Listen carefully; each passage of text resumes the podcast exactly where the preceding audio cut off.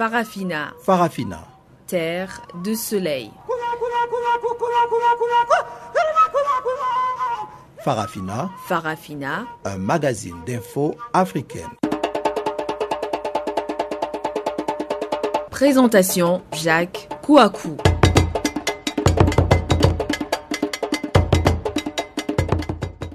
Bonjour à toutes, bonjour à tous et encore une fois merci de nous retrouver sur euh, Channel Africa pour suivre Farafina, votre programme en français sur la voie de la renaissance africaine.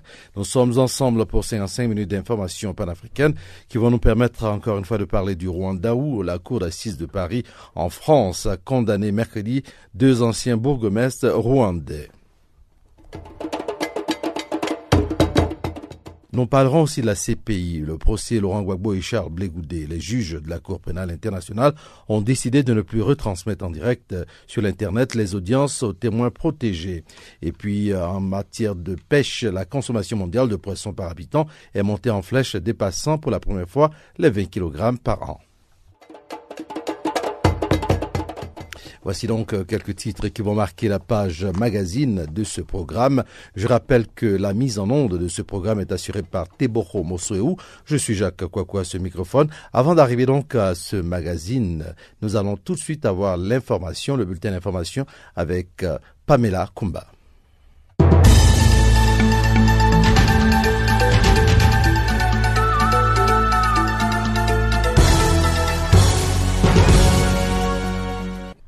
Bonjour à tous. Commençons ce bulletin par la polémique qui s'enfle au Cameroun sur la libération de l'avocate Lydienne Eyum Loïs. Ce jeudi, la grâce du président Paul Biya a suscité des remous sur les différents médias locaux. L'avocate franco-camerounaise aurait été libérée à l'issue d'un accord entre la France et le Cameroun. Cet accord porte sur le troisième contrat de désendettement et de développement à hauteur de 400 milliards de francs CFA, conclu quelques jours avant la libération de l'avocate. Maître Lydienne Eyoum Loïs, par ailleurs membre du Conseil de l'Ordre des avocats au barreau du Cameroun, a elle-même défrayé la chronique en disant après sa libération, je cite, Sur ce coup-là, je m'interroge. Que veut-on pour ce pays? Consacrer le vol comme une vertu? L'avocate franco-camerounaise a donc remis en question sa propre libération, mais le gouvernement a démenti avoir effectué cette grâce conditionnée par la France. Condamnation mercredi de deux génocidaires rwandais par la Cour d'assises de Paris. Tito Baraïra, 65 ans, et Octavien Ngenzi, 58 ans, deux anciens maires étaient accusés d'avoir agi comme donneurs d'ordre notamment lors d'attaques qui ont ensanglanté en avril 1994 la commune de Kabarondo, où ils ont officié successivement. Les deux anciens maires écopent donc de la réclusion criminelle à perpétuité pour génocide et crimes contre l'humanité en 1994 au Rwanda, conformément aux réquisitions de l'avocat général. La condamnation de ces deux anciens maires intervient deux ans après celle du militaire rwandais Pascal Simbikwangwa, condamné en mars 2014 à Paris à 25 ans de prison pour génocide et complicité de crimes contre l'humanité à Kigali. Éthiopie, le premier ministre israélien Benjamin Netanyahu séjourne depuis ce jeudi à Addis Abeba, la capitale, pour la dernière étape de sa tournée africaine. Le Premier ministre israélien s'est entretenu avec les autorités éthiopiennes sur les questions commerciales et l'épineux sujet des Juifs éthiopiens. Ils sont quelques milliers de Juifs qui avaient été rapatriés par Israël en 1984 et 1991, après une longue guerre civile.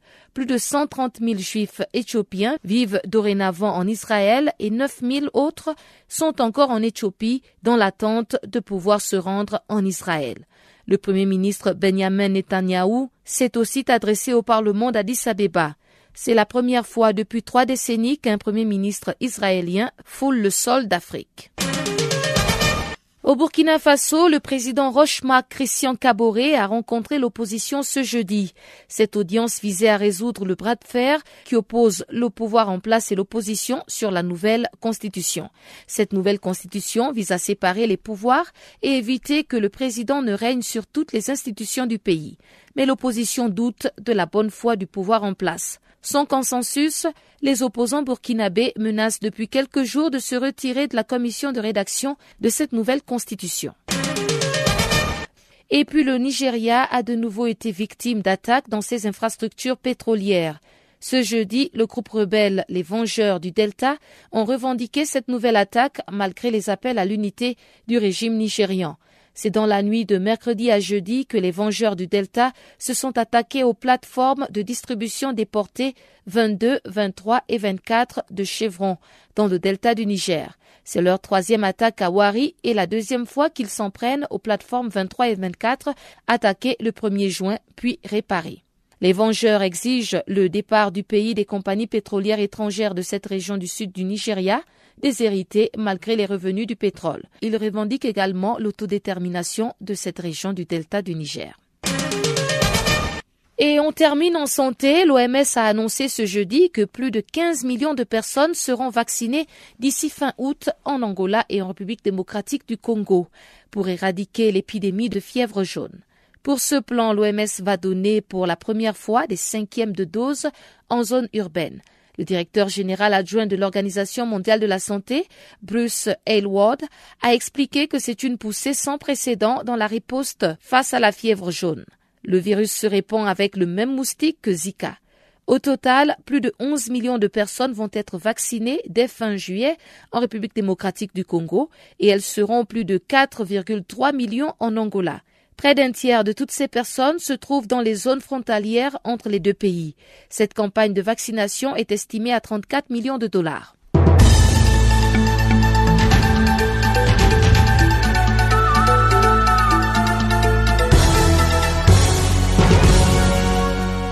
Bonjour, je m'appelle euh, Papa Wimba.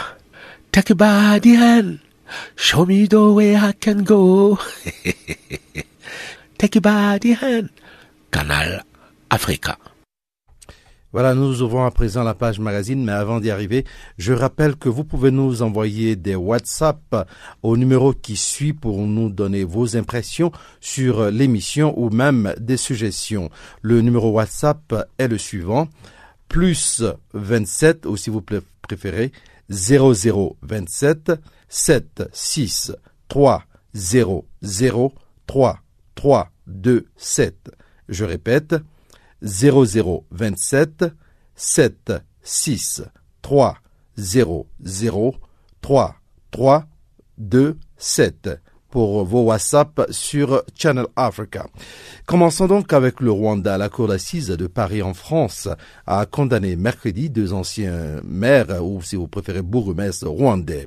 Octavien Genzi, 58 ans, et Tito Baraïra, 65 ans, ont écopé de la réclusion criminelle à perpétuité pour leur participation au génocide des Tutsis en 1994. Les deux coupables qui se sont succédés à la tête du village de Karambondo, euh, de Kabarondo plutôt, ont été jugés coupables de crimes contre l'humanité et génocide. Le verdict est tombé à l'issue de deux mois de procès. À Kigali, la capitale rwandaise, Boniface Touagirimana, premier vice-président des Forces unifiées, a exprimé sa satisfaction. Je crois qu'ils vont, ils vont finir leur revue là-bas. Je ne sais pas s'il y a euh, même la, la, possibilité de faire la paix, mais s'il y a la paix, euh, là-bas, je ne dirai pas beaucoup de choses, mais si c'est euh, à l'échelon suprême, c'est-à-dire qu'ils peuvent, ils doivent passer euh, le reste de leur vie dans la prison. Ça apaise euh, le cœur maltraité, le cœur blessé, et ça donnerait une leçon aux autres autorités qui abusent leur pouvoir et qui s'adonnent la permission de, euh, d'arracher les vies de leur peuple. Mais malheureusement, ce qui s'est passé ne, ne donne pas beaucoup de raisons aux autorités et même d'actuels. C'est pas comme ici au Rwanda où il y a moyen même de vous fabriquer quelque chose si le tribunal a prouvé la culpabilité euh, des gens qui ont commis le génocide. Ça, c'est, c'est un pas dans la, justice et la réconciliation parce que tous euh, les gens qui ont commis les crimes doivent être punis justement pour éradiquer la culture de l'impunité. La justice a rendu euh, sa décision je crois la justice de là-bas, c'est la justice vraiment qui ne peut pas euh, aller à gauche, à droite. Je crois que c'est la justice proprement dite. Alors, pour nous, euh, qui lutte pour euh, l'éradication de l'impunité. Comment est-ce qu'on peut même expliquer que des maires, Octavien Zengi et Tito Baraïra, puissent accepter de jouer des rôles comme ça dans un massacre des populations? Bon, justement, c'est, c'est le signe de la mauvaise gouvernance des autorités dans l'époque, qui, je dirais, discriminaient certaines, certaines de les populations euh, et qui euh, abusaient le pouvoir. Alors, dans cette optique, euh, c'est pas très étonnant d'avoir euh, certains de leurs euh, qui ont trempé leur main dans des crimes pareils. Vous voyez, même ici, nous, nous sommes en train de crier pour euh, euh, le pouvoir qui semble euh, imiter des habitudes des pouvoirs dans le passé. Alors, ce n'est pas très étonnant. euh, le pouvoir ne veut pas, je dirais, garantir la liberté et, de respecter les droits de la personne. C'est pas très étonnant que leurs membres peuvent être tremper leurs mains dans des, des actes pareils. Peut-être euh, serait étonnant si on avait dans l'époque le pouvoir qui, qui, avait dans cette ambition de, de protéger les droits humains. Or, malheureusement, nous avons les mêmes pouvoirs que ceux du passé. C'est ce rappel justement que nous exprimons chaque jour que euh, si nous avons des, des pouvoirs des autorités qui travaillent pour leurs propres intérêts, non pas pour les intérêts de, de la nation, euh, les conséquences qui surgissent sont des conséquences pareilles où certains de leurs membres abusent de leur pouvoir et jusqu'à ce qu'ils s'adonnent la permission d'arracher euh, la vie aux humains.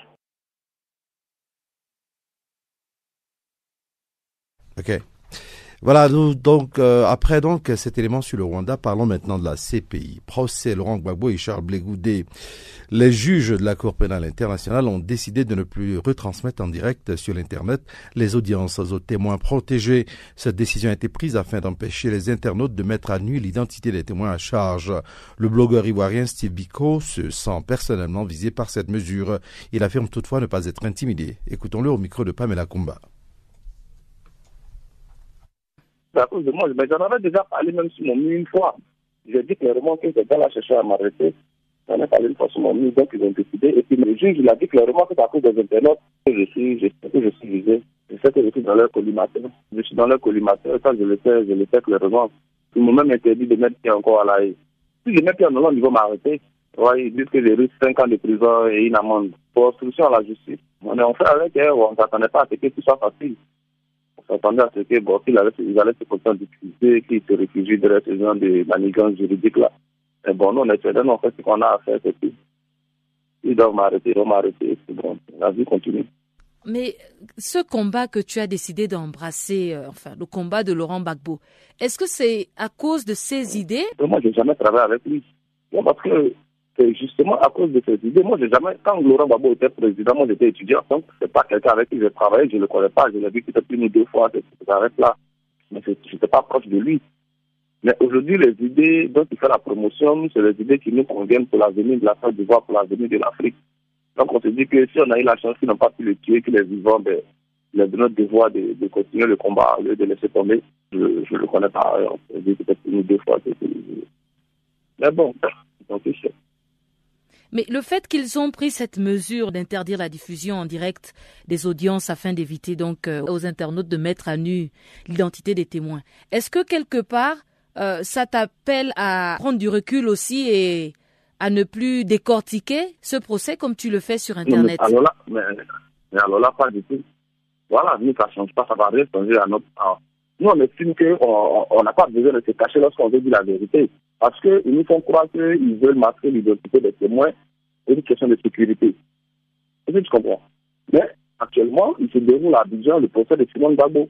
Et au procès de Simone Babo, tout le monde témoigne à visage découvert. Donc, pourquoi ceux qui viennent dans CPI ils veulent se cacher Tu comprends ce que je veux dire? Qu'est-ce sont les risques? Quels sont les risques? Peut prendre quelqu'un qui témoigne à Abidjan, quelqu'un qui témoigne à La Haye? En quoi est-ce que quelqu'un qui témoigne à Abidjan, il est plus en sécurité que quelqu'un qui témoigne à La Haye? Parce que c'est le même procès crime contre l'humanité qui est. Donc pourquoi Abidjan, il n'y a pas de procès à huis clos, il n'y a pas de témoins masqués, et à la CPI, les témoins sont masqués Mais c'est juste parce qu'ils ont compris que du point de vue de l'opinion, ils sont en train de perdre le procès parce que les témoins, ils, ils défilent, mais ils ne disent rien de concret. Ils ne prouvent pas en quoi est-ce que Laurent Gbagbo est coupable.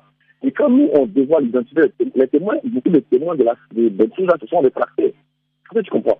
Parce que c'est des gens qui on a exercé des pressions pour qu'ils puissent témoigner. C'est des gens à qui on a fait des promesses pour qu'ils puissent témoigner contre Laurent Gbagbo. Et ces gens-là ne souhaitent pas que l'histoire retienne qui témoignent contre Gbagbo. En fait, c'est tout. Donc, quand on dit que X qui est en train de témoigner, les gars, c'est que, qu'on le veuille pas, tous les peuples ont, une histoire, ils ont de la mémoire.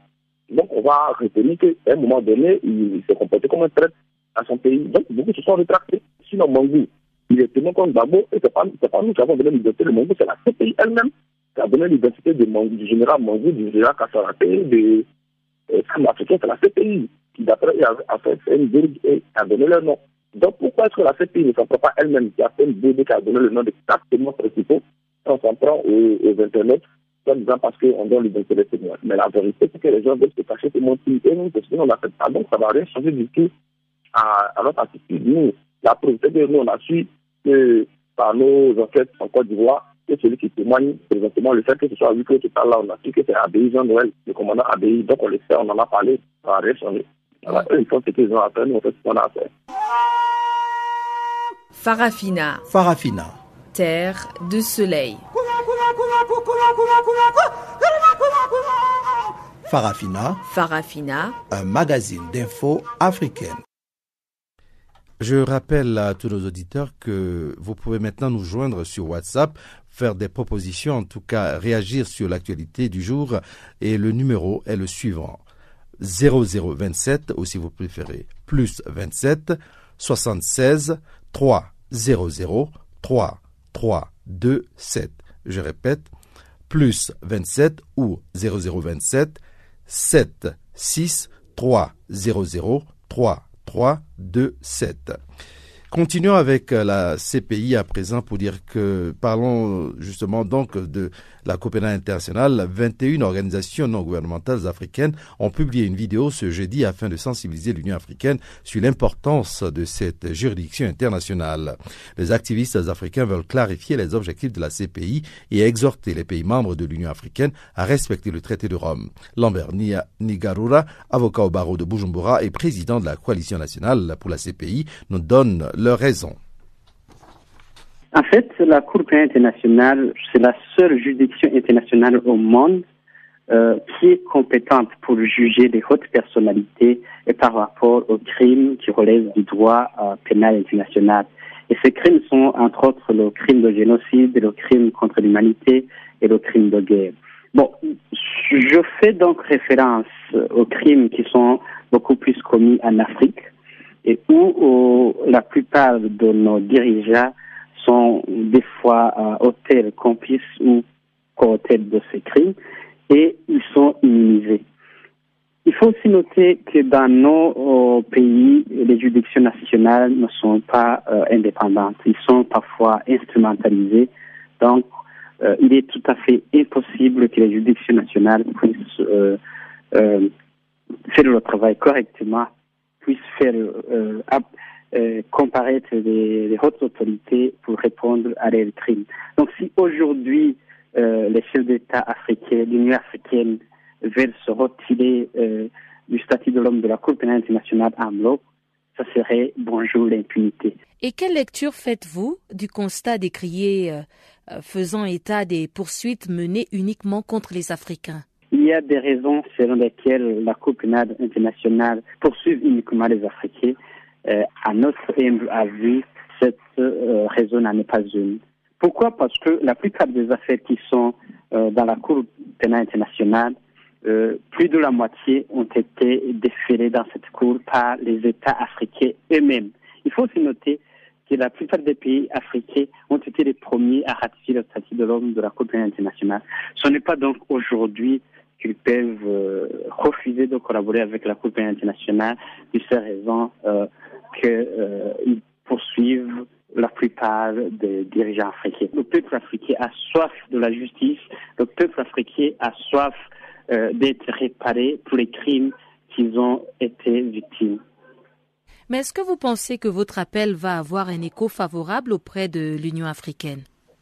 Nous pensons que c'est juste pour éveiller le peuple africain que les crimes en train de se commettre, seule la Cour pénale internationale est compétente pour juger les hôtels. Parce qu'aujourd'hui, je donne l'exemple de mon pays, le Burundi. Ça fait plus d'une année que le pays est, dans une crise grave, où il y a toujours des violations graves des droits humains, où il y a les forces de défense et de sécurité euh, qui, qui, qui, qui sont qui commettent des bavures en toute impunité. Et aujourd'hui, la justice burundaise n'est pas capable de faire comparaître les auteurs de ces crimes et vous comprenez que le peuple burundais est laissé sur lui-même.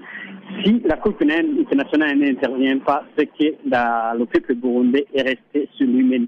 Donc nous voulons éveiller euh, le peuple africain sur euh, cette euh, activité de la Cour qui est importante et, et qui puisse soutenir les actions de la Cour. Est-ce que vous avez quand même tenté de de vous rapprocher de l'Union africaine et voir si elle a euh, une, juridiction palliative qui pourra juger les Africains euh, ou bien un autre système autre que la Cour pénale internationale. Oui, tout à fait.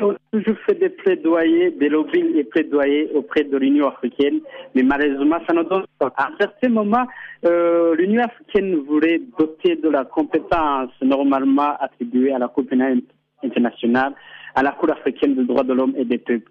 Mais paradoxalement, il voulait ajouter un paragraphe qui donne l'immunité aux chefs d'État et aux autres hautes euh, autorités, donc les, les, autorités de l'État. Vous comprenez que euh, la raison même de la création de la Cour pénale internationale, la raison même de la lutte contre l'impunité n'aura pas lieu. Parce que vous savez, les crimes contre l'humanité, les crimes de guerre, les crimes de génocide sont des crimes qui ne sont pas commis par n'importe qui ce sont des crimes qui sont commis par des personnalités euh, importantes, qui ont une puissance, qui ont une armée, qui ont une police. Donc, ce sont des crimes qui, qui ne sont pas commis par n'importe qui. Raison pour laquelle, si la Cour africaine des droits de l'homme et des peuples est dotée de cette compétence, alors qu'il ne pourra pas juger euh, les hautes autorités, les chefs d'État, vous comprenez que la culture de l'impunité sera euh, donc euh, euh, mis euh, sur place. Donc, raison pour laquelle nous, nous disons que l'Union africaine euh, veut juste euh, laisser les auteurs des crimes et se couvrir mutuellement, alors que le peuple entier, le peuple africain a soif d'une justice équitable.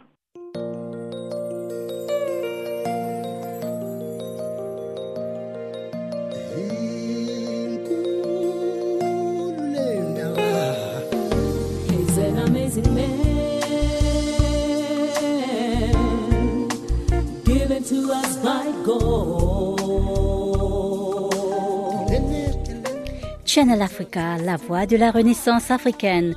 Écrivez-nous sur notre page Facebook Channel Africa.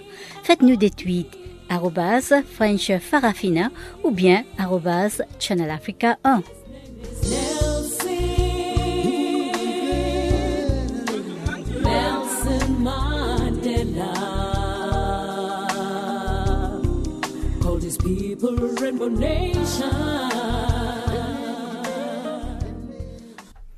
Parlons de pêche à présent. La consommation mondiale de poissons par habitant est montée en flèche, dépassant pour la première fois les 20 kg par an. C'est ce qui ressort du rapport de la FAO publié ce lundi. La FAO explique que cette hausse est notamment liée à une offre et à une demande en produits aquacoles plus forte. Taroub Bari, fonctionnaire chargé des pêches pour les services des pêches marines et continentales du département des pêches de la FAO, parle de la nouvelle édition de la situation mondiale des pêches et de l'aquaculture au micro de Muriel Sarr.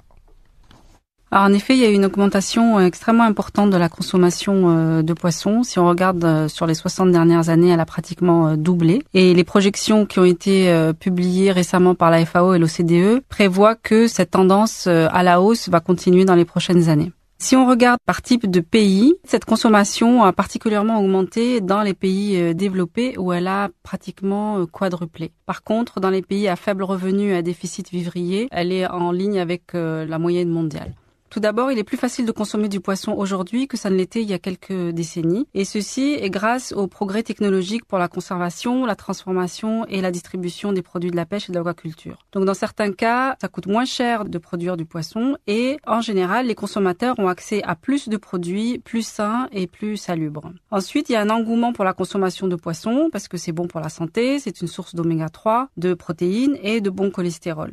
Par ailleurs, la mondialisation des marchés a beaucoup joué et le développement de marchés à l'échelle globale a favorisé l'accès aux produits. Il faut savoir que les produits de la pêche et de l'aquaculture font partie des produits alimentaires les plus commercialisés à l'échelle mondiale avec 40% de la production qui fait pratiquement le tour du monde à travers différents euh, réseaux de commercialisation. Et enfin, la consommation euh, moyenne mondiale, qui est un peu plus de 20 kilos par an et par habitant, en réalité, ce chiffre a énormément été influencé par certains pays émergents comme la Chine en particulier, non seulement en termes de consommation, parce que le régime alimentaire a changé, mais également pour la production de l'aquaculture. Les données indiquent-elles une modification des habitudes de consommation? Par exemple, quel type de poisson consomme-t-on? Les habitudes de consommation ont changé sous l'effet de l'urbanisation euh, croissante et en particulier, il y a une forte attraction pour euh, les produits déjà transformés ou préparés ou euh, congelés. Par ailleurs, dans les pays euh, développés, la proportion de, poissons euh, importés tend à augmenter à cause euh,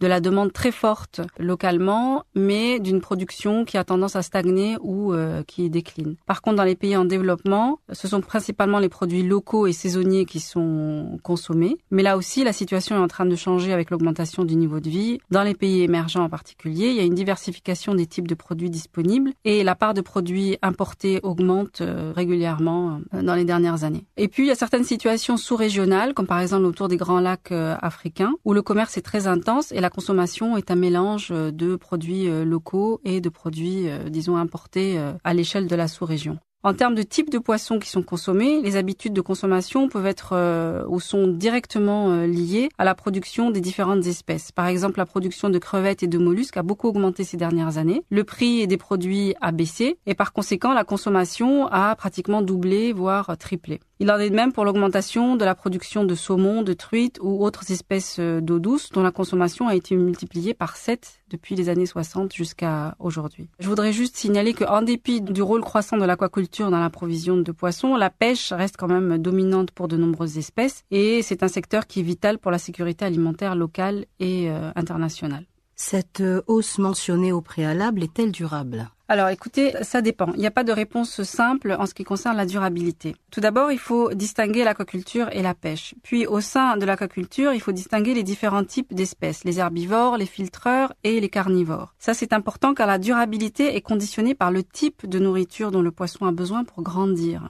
Donc les espèces herbivores telles que les carpes ou euh, le tilapia ne posent pas de soucis majeurs en termes de durabilité car par définition elles se nourrissent d'algues ou de microalgues. Donc la même chose pour les organismes euh, filtreurs comme certains mollusques qui se contentent de filtrer l'eau environnante pour se nourrir. Donc on ne les nourrit pas activement, disons l'homme ne le nourrit pas activement avec un aliment euh, déjà fabriqué. En revanche, pour les espèces carnivores telles que le saumon, les loups ou la dorade, elles sont nourries avec des aliments fabriqués à partir de farine et d'huile de poisson, donc des espèces sauvages. Et ça signifie que pour les élever, on a besoin d'exercer une pression sur d'autres espèces qui sont pêchées pour nourrir les poissons d'élevage. Donc ça, ça pose un problème non seulement en termes de durabilité, mais également en termes de coût de production qui est très élevé. Alors ça, ça a conduit les producteurs de poissons à réfléchir à des solutions alternatives et même s'il y a encore beaucoup de travail euh, à faire, il y a des progrès significatifs qui ont été faits dans ce domaine avec des solutions alternatives qu'ils ont mis en œuvre. Donc à l'heure actuelle, il faut par exemple un kilo de poisson pour produire 10 kilos de saumon. C'était pas du tout le cas il y a quelques années. Maintenant, pour ce qui concerne la pêche, alors les stocks de poissons dans le monde ont euh, à faire face à de nombreux défis pour leur survie. Donc actuellement, on estime qu'environ un tiers des stocks sont euh, surexploités. S'ajoute à cela euh, la pollution, la dégradation des habitats des poissons, euh, sans oublier le changement climatique qui aura des effets euh, importants sur les populations de, poissons. Voilà, c'était la Muriel Sarr qui parlait de pêche. Elle est donc représentante de la FAO qui parlait de la nouvelle édition de la situation mondiale des pêches et de l'aquaculture donc à, ce micro. Nous allons arriver au bulletin économique, mais avant d'y être complètement, voici tout de suite euh, un petit euh, musical présenté par Bob Marley, c'est Could You Be Love?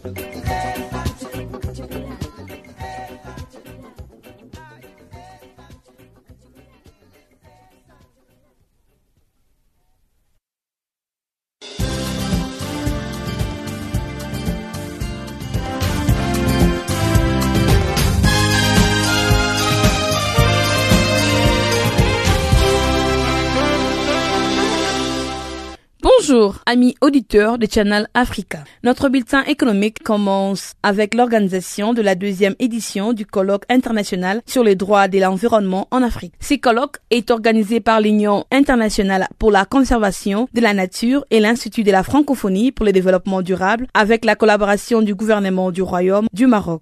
Cette deuxième édition est prévue du 25 au 27 juillet 2016 au Maroc. Le thème central de ces colloques est les programmes de développement à l'horizon 2030. Les échanges seront axés sur les implications juridiques et institutionnelles de l'accord de Paris de 2015 pour l'Afrique ainsi que l'amélioration des lois et des institutions. Les experts juristes de l'environnement, les acteurs de la préservation de l'environnement, des institutions étatiques de la recherche, des universités et des institutions financières africaines y sont invités aussi des ONG, des collectivités locales et du secteur privé. Ces colloques rassemblera le point de vue des acteurs du droit de l'environnement en Afrique. Au programme, des sessions plénières seront animées par des conférenciers invités, des sessions thématiques au cours desquelles les participants auront l'occasion d'échanger des expériences, des réflexions sur les sous-thèmes à savoir l'Afrique dans la gouvernance climatique post-2015, les implications juridiques de l'accord de Paris 2015 pour l'Afrique, le mécanisme institutionnel de mise en œuvre et des suivis de nouveaux accords sur les climats. Notons que ces colloques pourra valablement contribuer au débat de la 22e conférence des partis à la Convention sur les climats qui aura lieu à Marrakech.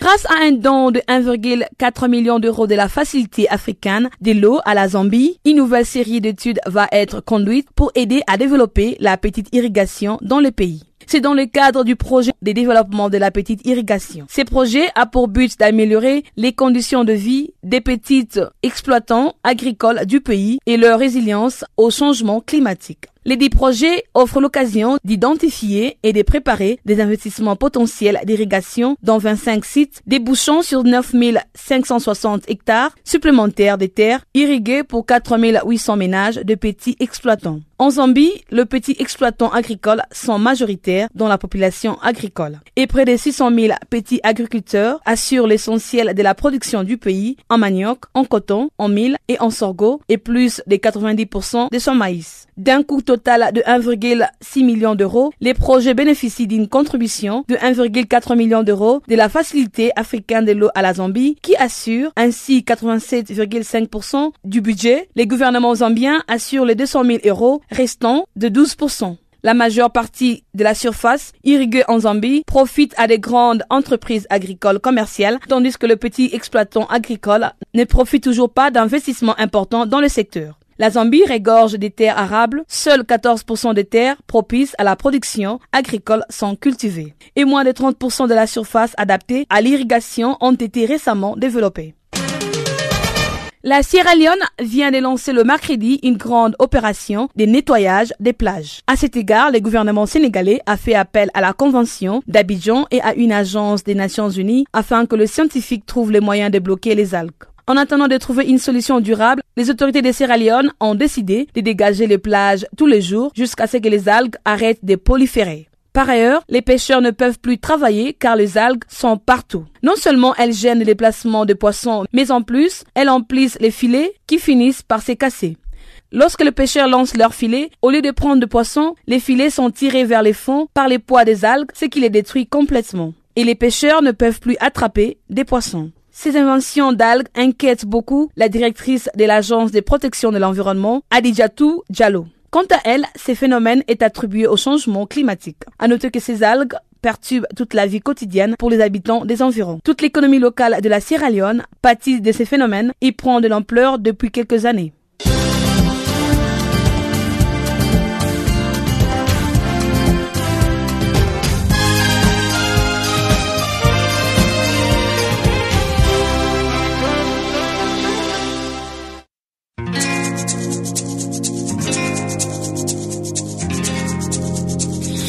Vous écoutez Farafina, un programme en français sur Canal Afrique émettant de Johannesburg.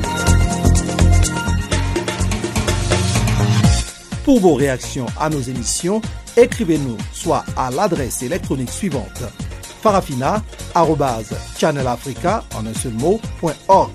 ou envoyez-nous un SMS au numéro qui suit 00 27 833 81 56 59.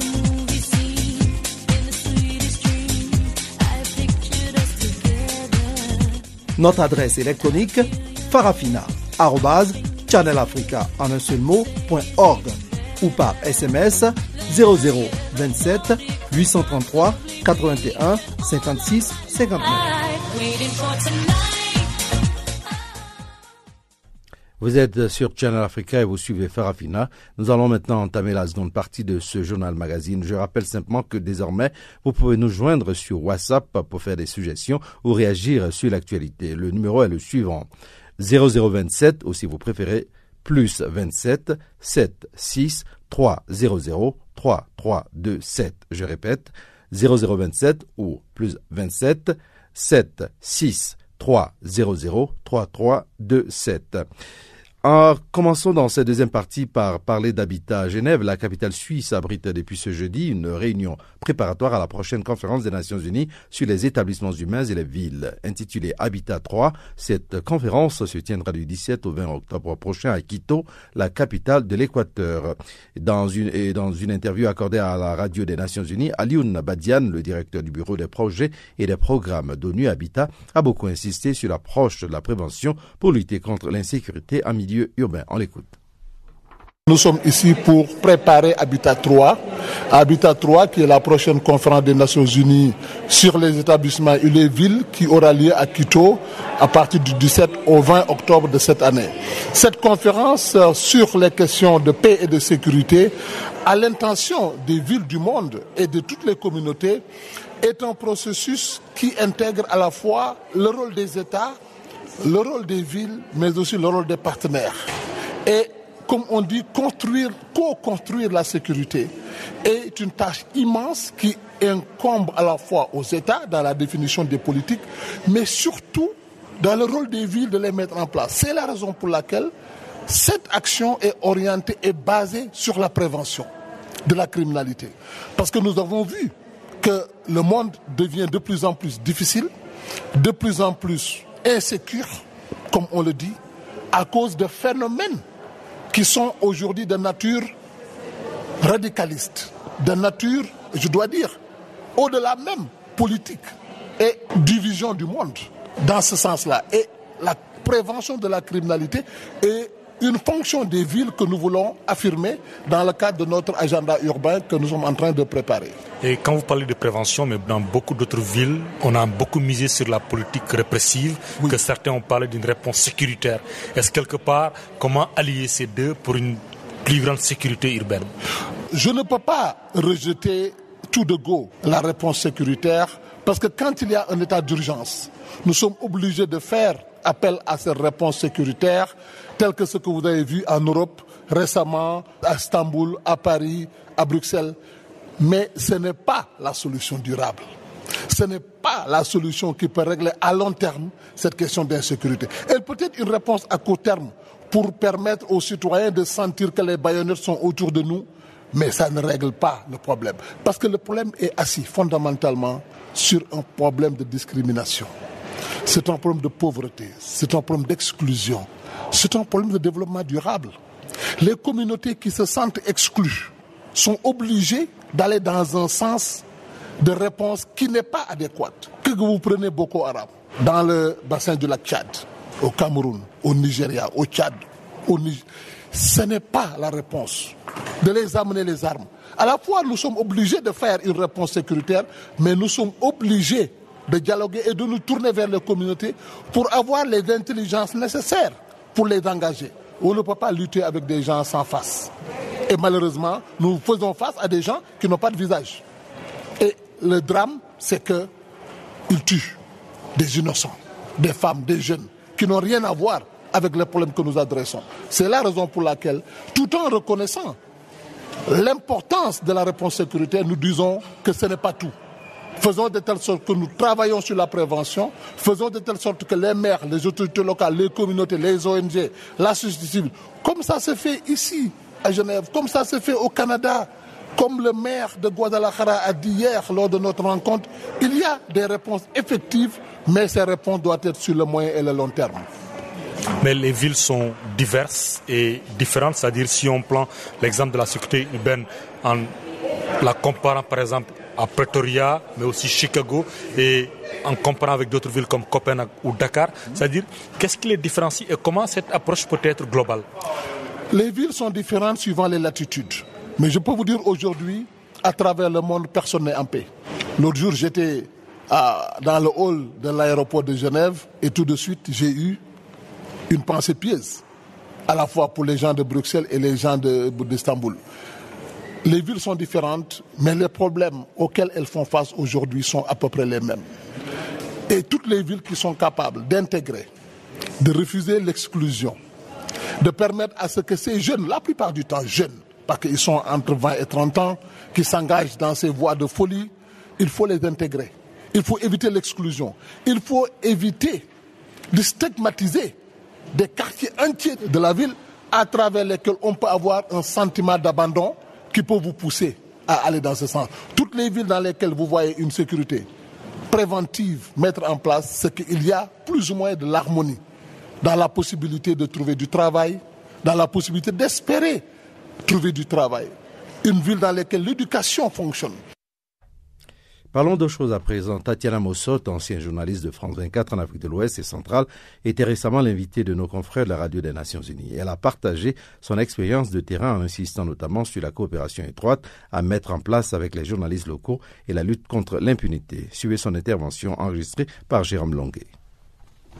Connaissant l'Afrique centrale et l'Afrique de l'Ouest où j'ai euh, essentiellement travaillé, il y a encore un travail à faire pour la protection, pour l'impunité, pour juste euh, aider nos confrères, les soutenir, pour pouvoir leur donner eux aussi le droit, en fait, la liberté de travailler dans de bonnes conditions. J'entends par là pas uniquement ceux qui sont en zone de conflit, puisque là ce sont des cas extrêmes, mais aussi ceux qui travaillent au quotidien dans euh, des journaux locaux, dans des radios, à la télévision qui ont envie de faire leur métier de la même façon que un journaliste de France 24 ou euh, d'une autre chaîne peut le faire. Aujourd'hui, souvent, ils sont confrontés à des raisons économiques qui sont de réelles pressions en fait, parce que à partir du moment où euh, vous ne pouvez pas mettre de l'essence dans votre voiture pour partir en reportage, que votre rédacteur en chef ne peut pas vous fournir ça, déjà il y a un premier obstacle. L'autre obstacle peut être du genre au niveau de la justice, par exemple. À partir du moment où vous allez publier un papier qui va déplaire à une autorité locale, sans parler forcément de ministre ou voire de président, on va simplement parler d'un homme d'affaires local qui ne va pas apprécier, qui va être capable de vous envoyer tout de suite devant la justice. Comment est-ce que un journaliste euh, ivoirien, euh, tchadien, euh, centrafricain peut assumer le coût d'une procédure judiciaire? Comment est-ce qu'une rédaction qui a déjà du mal à fournir un accès Internet à ces journalistes peut faire face à des poursuites judiciaires? Donc il y a tout un travail économique pour pouvoir soutenir les journalistes et il y a aussi un travail de formation, de pouvoir leur donner accès à de la formation pour qu'ils puissent faire leur travail jusqu'au bout et pas virer sur du public reportage comme on voit souvent pour des questions de survie en fait. Alors est-ce que justement quand on est représentante de médias, on va dire international, euh, qui a pignon sur rue, France 24, on parlait de Voice of America ou autre, est-ce qu'on a une responsabilité? Est-ce qu'aujourd'hui, euh, en étant donc un peu euh, plus protégé que ces journalistes qui donc prennent des risques et ont des conditions plus plus difficiles, est-ce qu'on peut vraiment épauler ou, est-ce qu'il faut recourir à d'autres moyens pour essayer de, rendre la vie supportable de, ces journalistes locaux, de ces fixeurs et, et autres correspondants? Moi, ce que je fais et ce que je continue de faire, c'est je soutiens mes confrères déjà sur un point déontologique ontologique, éthique. On échange beaucoup, beaucoup de conseils, beaucoup de formations. Et puis ensuite, quand on peut, quand on a du matériel, par exemple, je vois quand j'avais du matériel que je n'utilisais plus, eh bien, je le gardais toujours en bon état pour pouvoir le redonner euh, à des confrères, à des fixeurs qui sont devenus après euh, des journalistes euh, aguerris. Il y a un échange qu'on peut faire nous au quotidien. Il y a un engagement, il y a une responsabilité que l'on prend à partir du moment où on prend un fixeur avec nous sur le terrain. Il y a un suivi, c'est un relationnel. Avant tout, notre métier, c'est un métier de relation et euh, ces relations-là, il faut les préserver. Donc euh, c'est dans ce respect-là, dans cet échange que on peut le faire et c'est notre façon à nous, journalistes sur le terrain, de d'abord aider nos confrères. Il y a une ambivalence de perception par rapport au journalisme aujourd'hui. Euh, aux jeunes qui sont intéressés par le métier, il y en a de plus en plus, alors que les risques et la difficulté même à se faire une place dans ce métier est, évidente avec la, la précarisation. Quel conseil vous donneriez aujourd'hui à des jeunes qui veulent commencer. Les jeunes qui veulent commencer, avant tout, ils doivent euh, apprendre, se renseigner au maximum sur euh, ce qu'est notre métier. Ça ne s'improvise pas, c'est pas parce qu'on a un iPhone qu'aujourd'hui euh, on peut s'improviser journaliste. Ce n'est pas parce que euh, se trouve dans le métro au moment où une bombe explose que l'on peut faire un direct à la télé. Non, on ne s'improvise pas journaliste. On peut emprunter mille chemins pour le devenir, et c'est la beauté de ce métier. Mais on ne peut pas se lever un matin et dire voilà, je peux diffuser telle information parce que il y a des règles qu'il faut apprendre, il y a des codes dans ce métier qu'il faut avoir. Donc avant tout, ce serait apprendre ça et ensuite euh, ne pas avoir peur, ne pas se mettre de limites à partir du moment où on apprend d'abord de ses pairs et où on apprend du monde qui nous entoure. Être curieux et c'est ça qui nous sauve, la curiosité. Nous arrivons à la fin de ce programme, mais avant de complètement terminer, voici tout de suite le bulletin des sports présenté par Chanceline Lourarquois.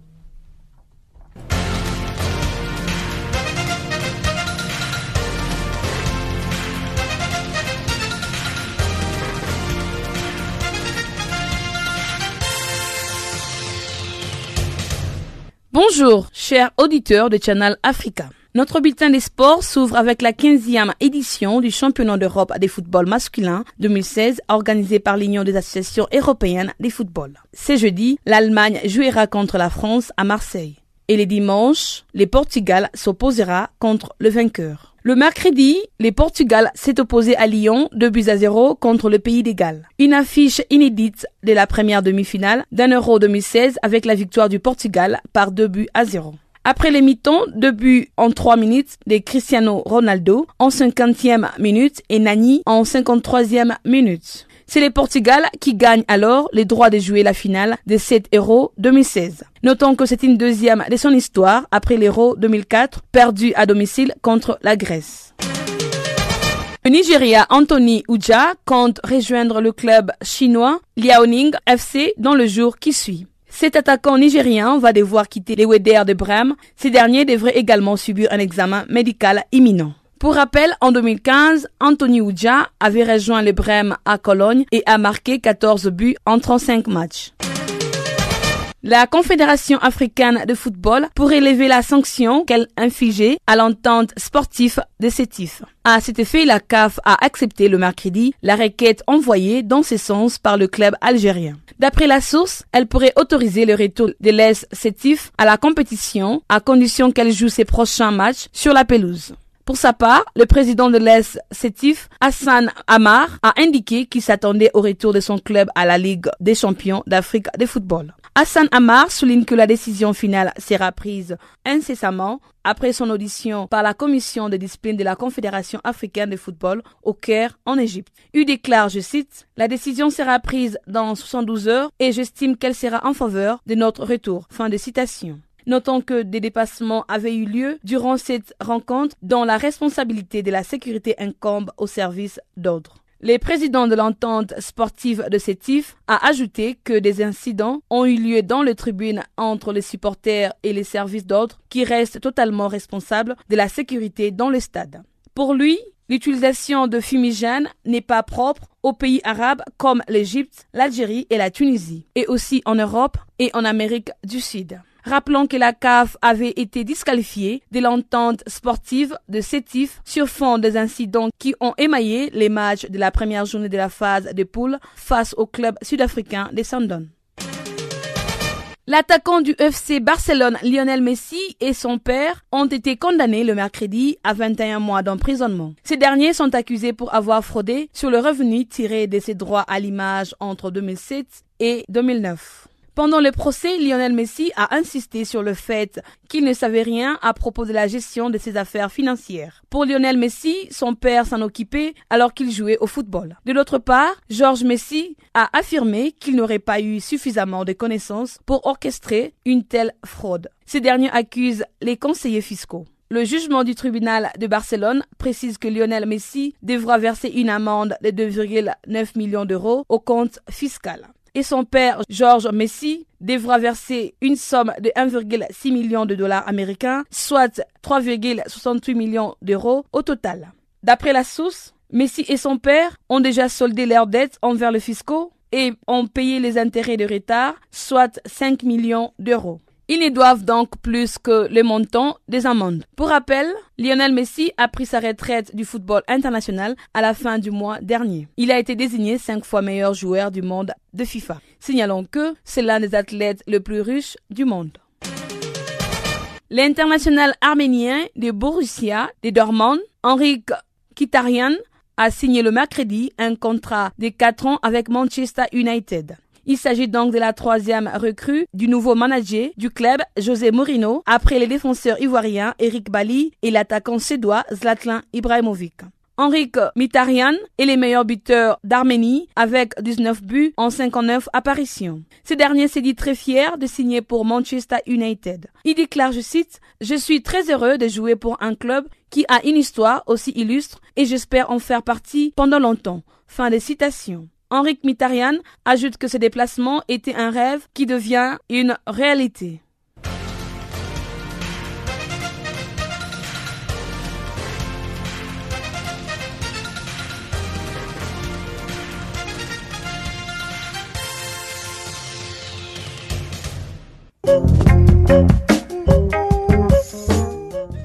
Voici qui met fin donc à Farafina pour ce jour. Farafina qui a été mise en onde pour vous par Teboro Mosoeru. Je suis Jacques Wakwa ce microphone avec toute l'équipe du service français. Nous vous disons merci d'être resté avec nous. On va se retrouver demain à la même heure et sur la même fréquence. Eh bien, on se dit au revoir. Allez, bye bye.